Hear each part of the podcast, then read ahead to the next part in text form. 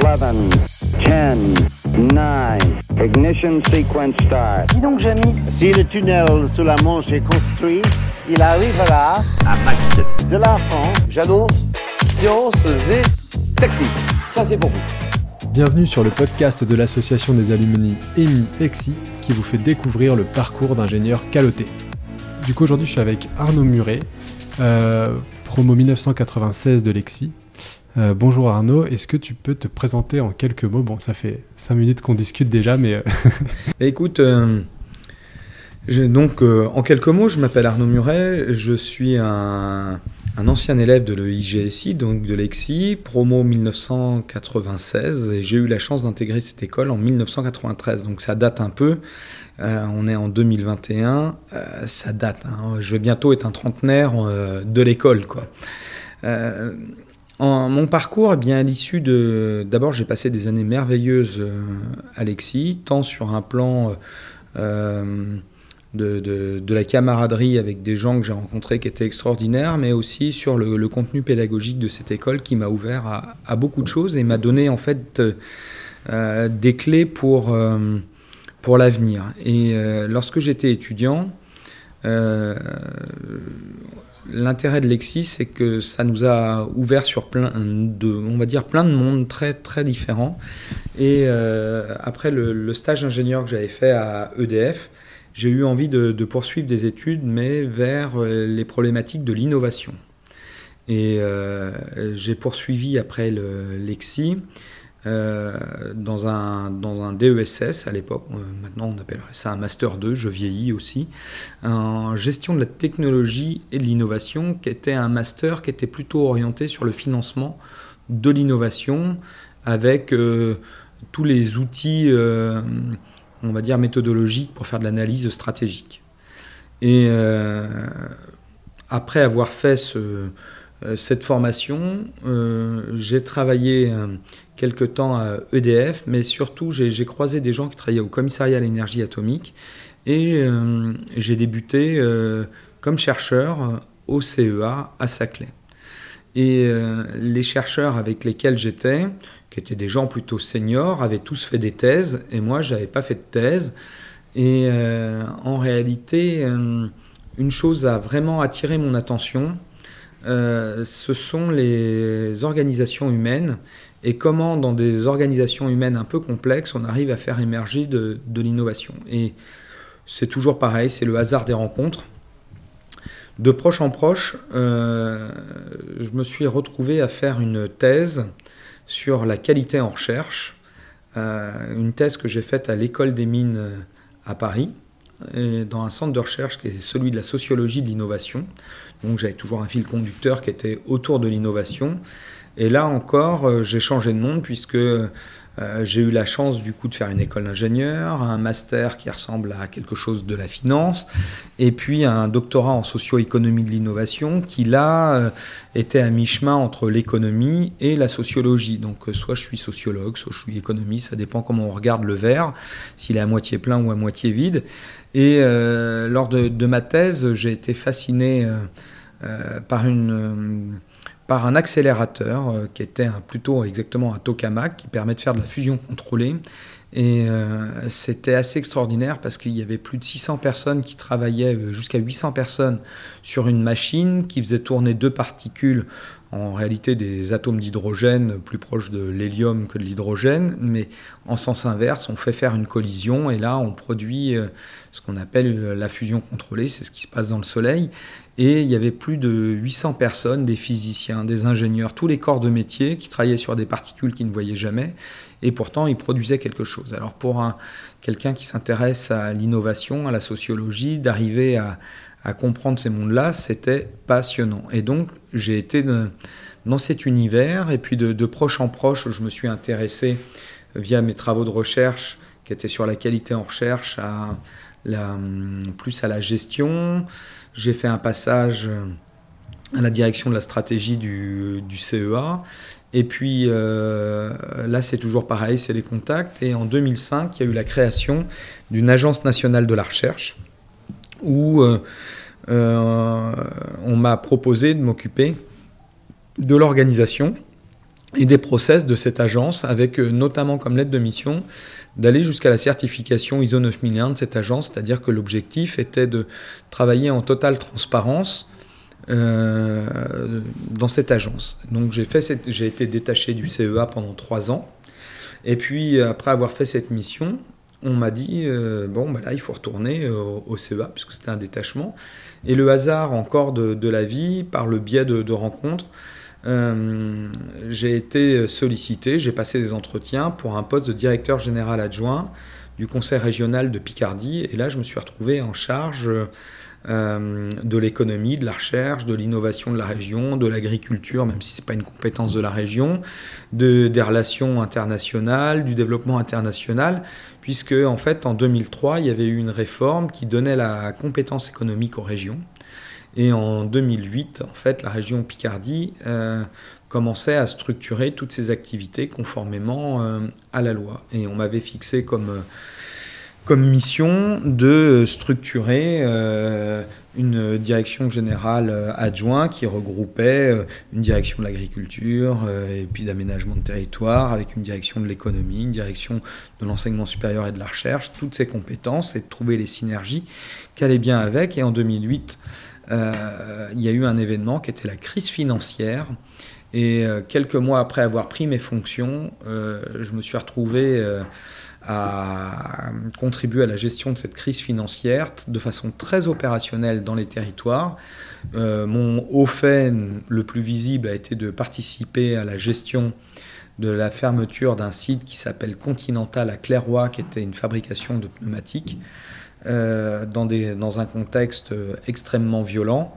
Euh, donc, et puis d'accompagner des fermetures d'usines tous les deux jours, j'accompagnais des usines euh, qui fermaient, puisque la Picardie était une région euh, qui aujourd'hui est dans les Hauts-de-France, euh, qui avait comme particularité d'être la deuxième région en emploi industriel en France, avec que des sous-traitants. Donc les donneurs d'ordre, dès qu'ils ont pu, ils ont fermé les robinets, et les sous-traitants ont pris très cher. Donc pendant presque deux ans, j'ai accompagné cette crise financière avec euh, divers moyens. C'était très dur euh, parce que je fréquentais des gens qui, sombraient dans le désespoir puisque du jour au lendemain ils perdaient tout. Et euh, il n'y avait pas de chômage partiel comme on a aujourd'hui. Il y avait les dispositifs et c'était assez brutaux. Même si la région mettait beaucoup d'argent sur la table pour les accompagner, à un moment donné, il y a des procédures dans les régions et on ne sort pas de l'argent en en deux jours. Il faut euh, les process prennent un certain temps. Et donc euh, ça, ça a duré deux ans. Et puis euh, normalement, comme j'étais détaché du CEA, je devais retourner au CEA. Et dans ce détachement, eh bien, au cours de ce détachement, eh bien, il faut se retrouver un poste d'atterrissage. Donc j'ai remis le nez à, la fenêtre. Et là, le hasard de la vie a fait qu'on m'a proposé un poste euh, dans un groupe de protection sociale. Je ne savais même pas que la protection sociale existait à l'époque.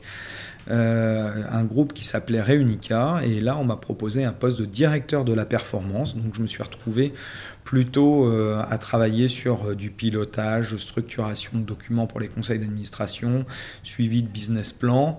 Et pendant cinq années, presque six années, je me suis retrouvé à être directeur de la performance d'un groupe qui gérait 9 euh, milliards d'euros et dont les activités étaient la, retraite complémentaire, donc la GIRC et l'ARCO. Euh, il y avait des mutuelles et des prévoyances, des, activités très euh, de prime abord qui peuvent paraître très différentes les unes des autres, mais qui avaient toute une cohérence qui était autour de l'individu, donc autour du salarié, à la fois pour l'accompagner sur après le, travail, donc la retraite, mais la santé et la prévoyance, ça agit beaucoup pour les salariés en activité. Et puis il y a eu un rapprochement avec AG2R La Mondiale. Donc le groupe Réunica a été euh, fusionné avec AG2R La Mondiale. Et là j'ai quitté le, le, groupe. Et euh, euh, c'est pareil, lorsque vous vous mettez en mouvement, j'avais été approché par un cabinet de, recrutement qui me disait Ah, bah, votre profil, il pourrait peut-être être, intéressant pour. comment prendre d'autres responsabilités dans un autre univers qui est celui de la formation professionnelle. Alors, euh, quand j'ai quitté euh, Réunica, j'étais au comité de direction de, du groupe. Euh, il y avait énormément d'entités. C'était un travail qui était passionnant. J'avais fait le rapprochement avec AG2R, la mondiale. Là, euh, donc c'était un groupe de 3000 personnes qui a été intégré dans un groupe de 10 000 personnes. Là, j'étais plus au comité de direction de. euh, j'étais pas au comité exécutif d'AG2R La Mondiale, j'étais dans un autre type de comité de direction où on était beaucoup plus nombreux. Et j'avais l'ambition de vouloir prendre plus de responsabilités. Chez AG2R, on m'avait proposé des métiers euh, passionnants, mais moi j'avais en, plus d'avoir un métier passionnant, l'envie de euh, pouvoir tirer pleinement une activité. Et donc euh, j'ai quitté l'univers de la protection sociale pour aller dans l'univers de la formation professionnelle et euh, je me suis retrouvé directeur général euh, d'un, à l'époque on appelait ça des organismes paritaires collecteurs agréés et en particulier celui des professions libérales et de l'hospitalisation privée. Et là pendant quelques années euh, j'ai été euh, euh, directeur général de cette entreprise, ça gérait à peu près un peu moins de 350 millions d'euros, 600 000 salariés, ça couvrait. Donc une belle activité. Et puis nous avons eu une réforme de la formation professionnelle en 2018 euh, qui a amené euh, ce secteur, euh, comme d'autres, à se concentrer. Donc on était une vingtaine d'OPCA et nous avons été transformés en opérateurs de compétences. Et par le truchement des rapprochements, je me suis retrouvé directeur général de l'opérateur de compétences des entreprises de proximité. Et celui, alors, je suis passé d'un organisme qui gérait 350 millions d'euros à un organisme qui, en 2020, a géré 2 milliards 4 et d'une entreprise où il y avait 140 collaborateurs à plus de 1100 collaborateurs, euh, avec une présence sur euh, tout le territoire métropolitain et dans les Drômes. C'est une activité qui est passionnante. En réalité, pour arriver à construire cet opérateur de compétences, euh, eh bien, euh, il y a eu ce qu'on appelle une dévolution qui a fait que 18 structures se sont retrouvées en une seule. Et ce- cette activité de, euh, finalement, on pourrait dire de, de fusion de 18 entités, euh, s'est faite en pleine crise sanitaire. Et donc, il a fallu faire fusionner 18 entités avec des gens qui ne se sont jamais vus. Le 13 mars 2020, eh bien, on a fermé le magasin et on s'est tous retrouvés en distanciel.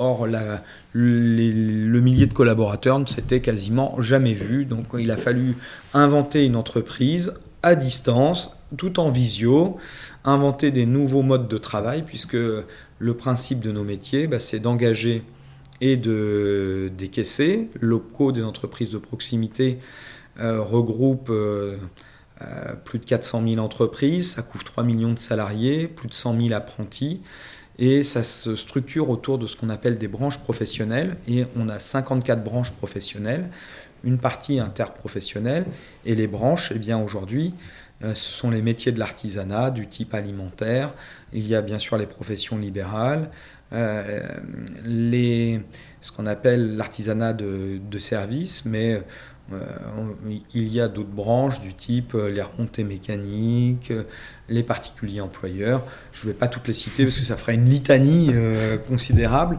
mais c'est un ensemble très hétérogène dont le dénominateur commun est finalement la proximité avec euh, le- les gens et aussi leur implantation dans les territoires. Voilà en quelques mots, c'était peut-être un peu long, mais Non, mais voilà qui je suis. C'était très intéressant et du coup j'ai plein de questions euh, par rapport à ça. La première c'est euh, c'était quoi la dominante que tu avais fait à l'école? Alors, à, à mon époque, il n'y avait pas franchement une dominante. Et euh, c'était plus avec le stage euh, ingénieur euh, qu'on déterminait euh, sa, sa dominante. Euh, mais euh, en fait, chacun d'entre nous a quelque part un espèce de tropisme pour aller vers quelque chose. Mm. Bah, c'est Et- ma question, c'est est-ce que en fait, euh, quand tu as terminé l'école, tu tu- comment dire, tu t'étais projeté dans le genre de, de poste que tu occupes aujourd'hui ou les missions que tu as pu faire au fil de ta carrière c'est... Je vais dire oui et non. Non, parce que je ne savais pas quel était l'avenir. Oui, parce que quand j'étais à l'école, j'ai pris énormément de plaisir dans la vie associative où j'ai fait plein de trucs. Tellement de trucs que je me suis rendu compte que je pouvais faire tout ce que j'avais envie, euh, dans le sens de me réaliser. Et, euh, au cours de. Quand j'étais étudiant à Lexi, euh, j'ai eu l'occasion euh, de, m'occuper du BDE. J'ai été président du BDE de Lexi, mais quand je suis arrivé en première année du cycle ingénieur, il y avait une association qui s'appelait la Sexy Folies, qui, était, qui s'occupait des fêtes. Et la première année, je me suis beaucoup occupé des fêtes de l'école. La deuxième année, je me suis beaucoup occupé du BDE. Et en réalité, en m'impliquant dans des associations, euh, je me suis ouvert au monde. Et euh, en m'ouvrant au monde, je me suis rendu compte qu'il y avait euh, alors ça peut paraître un peu tarte à la crème, mais beaucoup de choses à faire. Je, participais à un club d'investissement qui était à l'époque fait par et animé par le Crédit Industriel de l'Ouest. Euh, donc ça c'est pour la partie très intellectuelle, mais je m'occupais toujours un peu des fêtes. Il euh, y, avait la coupe égale M6, euh, on avait énormément d'activités. Il y a eu la coupe Réglisse qui a été montée dans cette période par des, copains, mais il y avait énormément de, d'activités. Et à chaque fois, c'était des activités plutôt entrepreneuriales. Et en fait, à travers les associations, je me suis rendu compte que j'avais un petit tempérament entrepreneur mais j'avais une soif euh, de, d'essayer de voir plein de choses. Et en fait, euh, ma carrière professionnelle, j'ai eu la chance de choisir à chaque fois où j'ai été par opportunité des rencontres que j'ai faites. Et ça s'est construit au fil de l'eau à travers une thématique qui est celle de l'innovation. En fait, euh, j'aime toute cette période où, l'incertitude peut faire peur. moi, je trouve que c'est le meilleur moment pour avoir le droit à la créativité. Parce que quand tout va bien, celui qui vient avec des idées nouvelles, on lui dit non mais attends, t'es pas bien ici, qu'est-ce qui se passe? Pourquoi t'amènes des nouvelles idées? Euh, euh, On te parle bien. Alors que quand on est dans une période euh, de crise ou de restructuration ou de transformation très radicale, on cherche tous des solutions et essayer de faire différemment. Et là, le fait de s'autoriser à sortir du cadre, c'est quelque chose de totalement normal parce qu'il faut réinventer des modèles.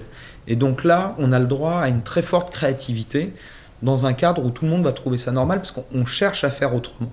Et l'innovation, eh bien, quelque part, c'est qu'à un moment donné, on essaie de penser différemment, on essaie de...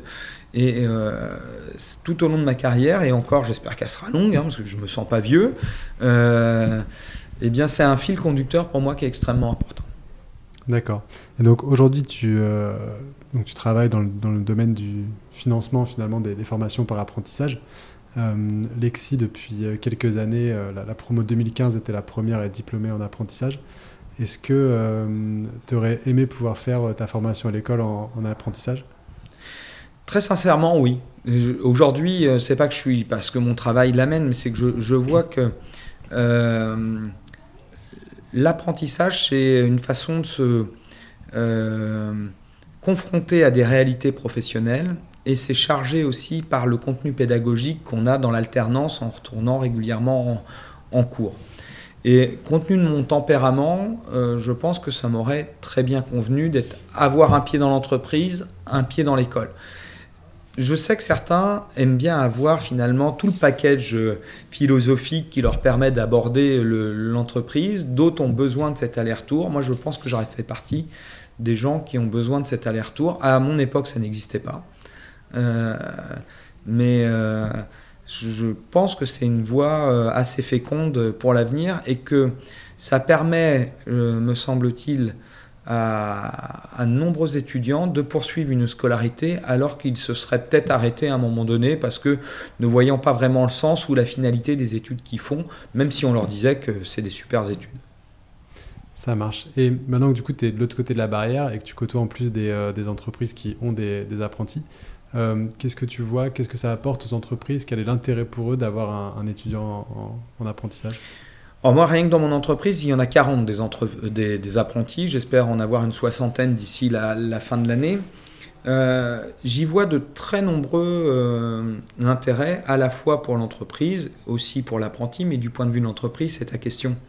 Donc pour l'entreprise, euh, d'abord, on a des, gens qui sont presque à la, limite de la sortie des études, au sens positif du terme. Et dans nos entreprises, on peut se sentir des fois un peu vieillissant. Et euh, les apprentis, en fait, ont tout un tas de questionnements. Et alors ça c'est mon côté qui aime bien l'innovation, bah, il nous interpelle sur des choses qu'on finalement, bah, certains vous diront on a toujours fait comme ça, alors on va continuer à faire comme ça. Donc il re-questionne tout un tas de façons de faire. Ils amènent donc ce, regard un peu candide euh, ils obligent aussi les gens qui vont travailler avec les apprentis à faire preuve de pédagogie et de, euh, de formaliser leurs pensées qui leur paraissent évidentes ou spontanées, et donc de transmettre un savoir. Et l'autre chose, c'est que je le vois aujourd'hui avec de nombreux collaborateurs qui, au départ, parfois étaient un peu euh, récalcitrants à l'idée d'avoir un apprenti, comme quoi ça allait les ralentir, comme quoi eh bien, euh, finalement, ils se, à tous ceux que j'ai vus, se prennent au jeu, euh, ont une véritable fierté à la fin de la formation de l'apprenti quand on a vu finalement une personne se transformer, soit au cours de l'année, soit sur un cycle plus long, euh, acquérir de l'autonomie, acquérir euh, ses compétences, apporter après une vraie valeur ajoutée à l'entreprise. Pour celui qui a été capable de transmettre ses valeurs, c'est un truc qui est énorme. Et on voit du coup les gens prendre de l'assurance. J'ai vu des gens qui étaient plutôt timides, qu'on me disait plutôt réservés ou peu communicants. Après ces expériences-là, euh, devenir des valeurs ajoutées dans l'entreprise énormes parce qu'ils avaient pris à leur façon confiance en eux et euh, ils avaient formalisé tout un discours et c'est très enrichissant pour l'entreprise. Merci. Euh, au fil de ta carrière, du coup, tu as alterné entre des, organisations publiques et des organisations euh, privées. Euh, qu'est-ce que tu as pu, avec le recul, quels enseignements tu as pu tirer de chacun des secteurs Alors, tu vois, la, la, question que tu me poses, effectivement, j'ai oscillé entre le public et le privé. Mais le fil conducteur des oscillations, c'est que moi, j'ai besoin d'être euh, dans l'intérêt général. Toutes les entreprises ou euh, euh, les structures publiques ou parapubliques dans lesquelles j'ai été, c'est que finalement, on, travaille pour l'intérêt général, on essaie d'améliorer les, choses. Et, et à chaque fois, je, je me suis enrichi de, finalement du regard des uns et des autres sur le métier. Et il y a un truc qui m'a fasciné je peux te le partager, c'est un truc qui m'a toujours surpris, c'est quel que soit le secteur d'activité où j'ai été, il y a toujours une logique de fin du monde. mais quand je travaillais au, commissariat à l'énergie atomique, on se disait, demain c'est la fin du pétrole, comment, euh, quelle est la place du nucléaire? On, avait des problèmes métaphysiques. Hein. On parlait du peak oil euh, quand j'y étais, euh, donc ce fameux point où la, Terre, on trouverait plus de nouveaux gisements et qu'on était sur la phase d'épuisement des gisements de pétrole, alors qu'on est dans la civilisation de la chimie du carbone. On se disait mais qu'est-ce qu'on va faire? Le, le, nucléaire, on se disait mais les gens n'en veulent plus et pourtant c'est une source d'énergie inépuisable, on est incompris. Et donc on vivait dans, une espèce de parano de la fin du monde de, l'énergie. On va dans l'administration, bah, dans l'administration c'est la fin du monde, il n'y a plus d'argent. L'État, on vous dit quasiment il est en faillite. Un État peut pas être en faillite par construction puisque prélève de l'impôt, donc euh, c'est toujours de l'argent, sauf qu'il y en a moins, quoi. Mais on avait l'impression de plus avoir de moyens, que ça allait, être la grande misère. Euh, et puis après, euh, euh, vous passez dans, dans l'assurance, on se dit euh, que la parapublique, on vous dit ouais, le grand euh, AXA, Generali vont venir euh, tout dévorer le secteur. Et en fait, chaque secteur d'activité où on aille, il y a toujours quelque chose où on se dit demain c'est la fin. Et en fait, toute l'énergie, toute l'invention des gens, eh ben, c'est de contourner cette fin. Et alors, regardez, le CEA, il existe toujours. L'administration, elle existe toujours. Les structures dont je vous parle existent toujours. Et, euh, d'une façon ou d'une autre, ça s'est transformé. Donc, euh, euh, si vous voulez, c'est peut-être pas tout à fait la même chose, mais les choses se transforment. Et c'est ça qui est rigolo, c'est que pour avoir fait pas mal de physique à un moment donné dans ma vie, c'est pas qu'on a trouvé la pierre philosophale hein, qui transforme le plomb en, or, mais si on prend les matières radioactives, ben, elles se transforment. Et en fait, euh, on va faire du lavoisier, rien de se crée, rien ne se perd, tout se transforme. Et c'est ce que j'ai vu dans le changement de monde. Ok. Euh, est-ce que tu peux nous parler, tu nous en as déjà parlé un peu rapidement, mais euh, de, ce que tu as pu faire dans la vie associative à l'école? Et puis peut-être quelques projets clés ou phares sur lesquels tu as travaillé ou ce que tu en as retenu? D'abord, c'est une très belle période de ma vie toute cette dimension associative, même si parfois ça a été un peu compliqué à, assumer, puisque euh, à la fois ça devient quasiment une passion dévorante, l'idée de réussir des projets associatifs, euh, d'organiser des événements, c'est très valorisant quand on, participe à la structuration d'événements associatifs. Puis à la fois, il faut en parallèle suivre ses cours, euh, faire les TD, euh, le soir réviser. C'est finalement très difficile à concilier les deux, sachant que le monde associatif, moi j'en avais un peu le virus parce que ça me donnait envie de, de faire euh, plein de choses. plein de choses qui me demandent des réalisations, mais la, la période d'abord en donc c'était en 94.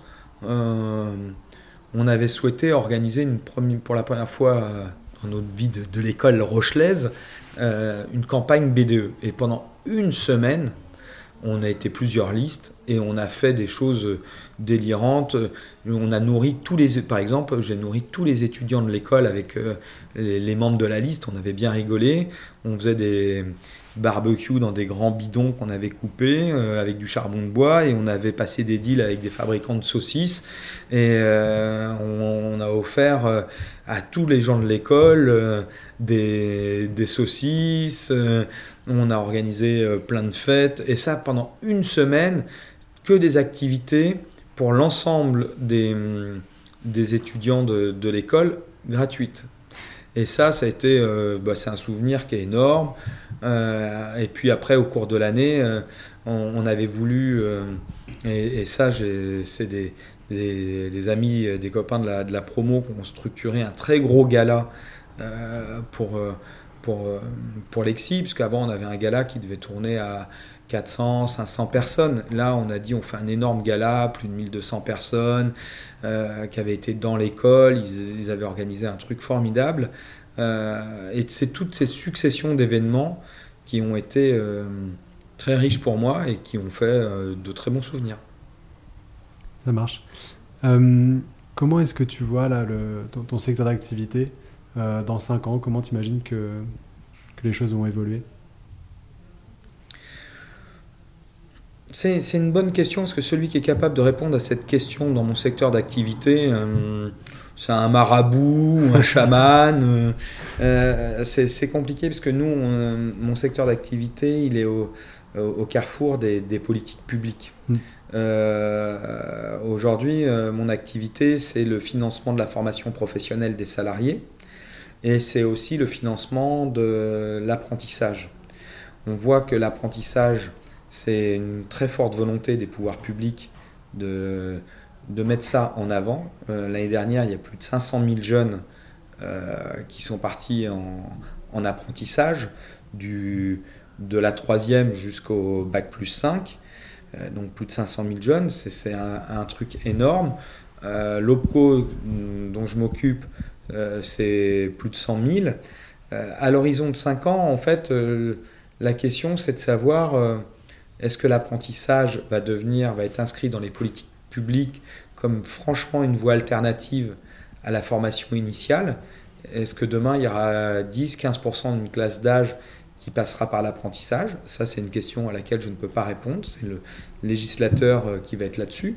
En revanche, la chose que je peux dire de façon certaine, c'est que demain, il y aura toujours des salariés, que euh, les salariés, euh, les hommes sont, et les femmes, c'est le capital humain de l'entreprise. Et aujourd'hui, en fait, à travers ta question, la question qui est posée, c'est finalement, euh, on le voit avec ce qu'on appelle la RSE, ces problématiques-là, mais c'est la place du capital humain dans l'entreprise. Est-ce que demain, je suis capable de financer le capital humain et de faire en sorte que euh, je le valorise à sa juste place?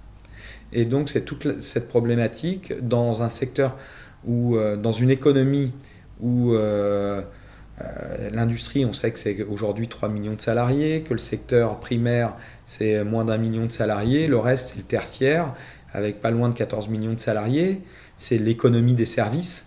Et ça, euh, l'économie des services, c'est l'homme. Comme dans les autres euh, points, hein, il faut des gens compétents. mais c'est le capital humain. Euh, quand vous prenez euh, une entreprise, tu vois, si tu prends l'entreprise où je suis, 65% de la dépense, c'est de la masse salariale. Donc euh, c'est du capital humain en fait. Et donc comment je fais en sorte que les gens soient toujours en capacité de d'être productifs? Et puis il y a une autre façon de voir la question que tu me poses, c'est que tu peux voir la formation comme le moyen par lequel tu te prémunis en tant qu'individu d'un risque futur de perte d'emploi.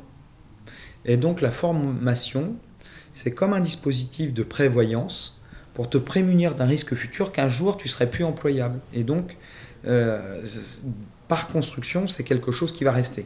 Les formes avec lesquelles on va les gérer, je ne les connais pas, mais c'est le propre de l'innovation. Bah, il faudra s'adapter, créer des trucs, et ça sera certainement très marrant à faire. Ça marche. Bah, merci beaucoup pour cette réponse. Euh, tu m'as dit que tu avais un impératif, donc je vais te poser une, dernière question. Euh, si tu sortais de, l'école aujourd'hui, euh, enfin si tu pouvais revenir, pardon, mmh. quand tu sortais de, l'école, si tu pouvais te donner un conseil à toi-même à ta sortie d'école. Bah, tu vois, déjà, je, ne ferais peut-être pas du tout la carrière que je fais aujourd'hui parce que le monde dans lequel les jeunes sont, quand je dis les jeunes, par opposition, j'ai bientôt la, cinquantaine, euh, je trouve qu'il y a des challenges qui arrivent qui sont mais, hallucinants euh, dans les biotech.